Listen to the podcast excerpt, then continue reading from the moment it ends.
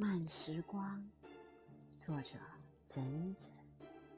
老一辈的爱情就是这样不慌不忙，也不是那么的轰轰烈烈，偶尔会磕磕绊绊，但还是会相互扶持着走完这一生。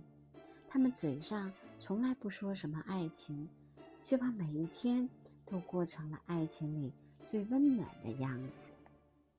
那天看到了一句话：现在的年轻人已经不敬畏爱情了，聊几句就可以说我爱你，见几次面就可以在一起，一点小事就要分手离婚，快餐式的爱情和婚姻让每个年轻人都变得浮躁。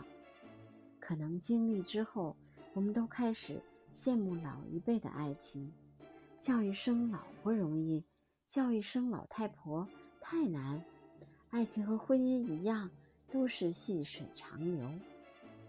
希望我们在爱情里都能遇见一个人，陪你从天光乍破走到暮雪白头。希望我们都能可以把时光变慢，慢到一生只够爱一个人。